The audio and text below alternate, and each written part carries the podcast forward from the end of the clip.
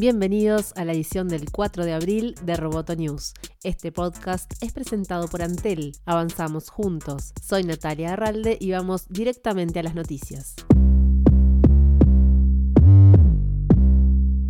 Apenas una semana después de su anuncio, el nuevo Consejo de Ética de Inteligencia Artificial de Google ya está en problemas. El Consejo tendría ocho miembros y su objetivo era considerar las preocupaciones sobre el programa de inteligencia artificial de Google. De las ocho personas, miembros de la Junta, una, el investigador de privacidad Alessandro Quisti, anunció que no participará. Además, un grupo de empleados inició una petición solicitando destituir a otro de los miembros del Consejo, Kay Cole James, presidenta de un grupo conservador que se opone a las leyes de igualdad de derechos para las personas gay y transgénero. Estas dificultades en el inicio desnudan una apuesta muy poco alentadora de Google respecto a la discusión de fondo de la ética de la inteligencia artificial comenzó la nueva edición del Festival Internacional de Periodismo en Perugia, Italia. Nuestro corresponsal, Miguel Dobrich, se encuentra ahí. Hoy, además de ofrecer cómo las grandes compañías tecnológicas están redefiniendo el periodismo, criticar Facebook y considerar dejarlo, o cómo la automatización puede ayudar a combatir la desinformación, Fergus Bell, el fundador de Dig Deeper Media, hablará con el director de comunicación de WhatsApp,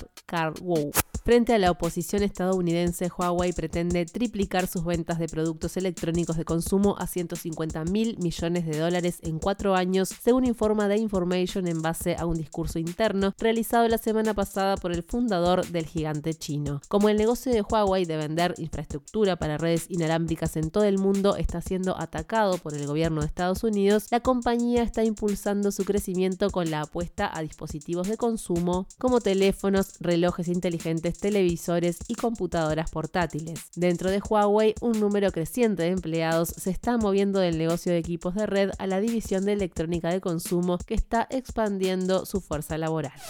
Roboto News es parte de Dovcast. Te invitamos a seguirnos en www.amenazaroboto.com, amenazaroboto y facebook.com barra amenazaroboto. Roboto News fue presentado por Antel. Hasta la próxima. News, Tech.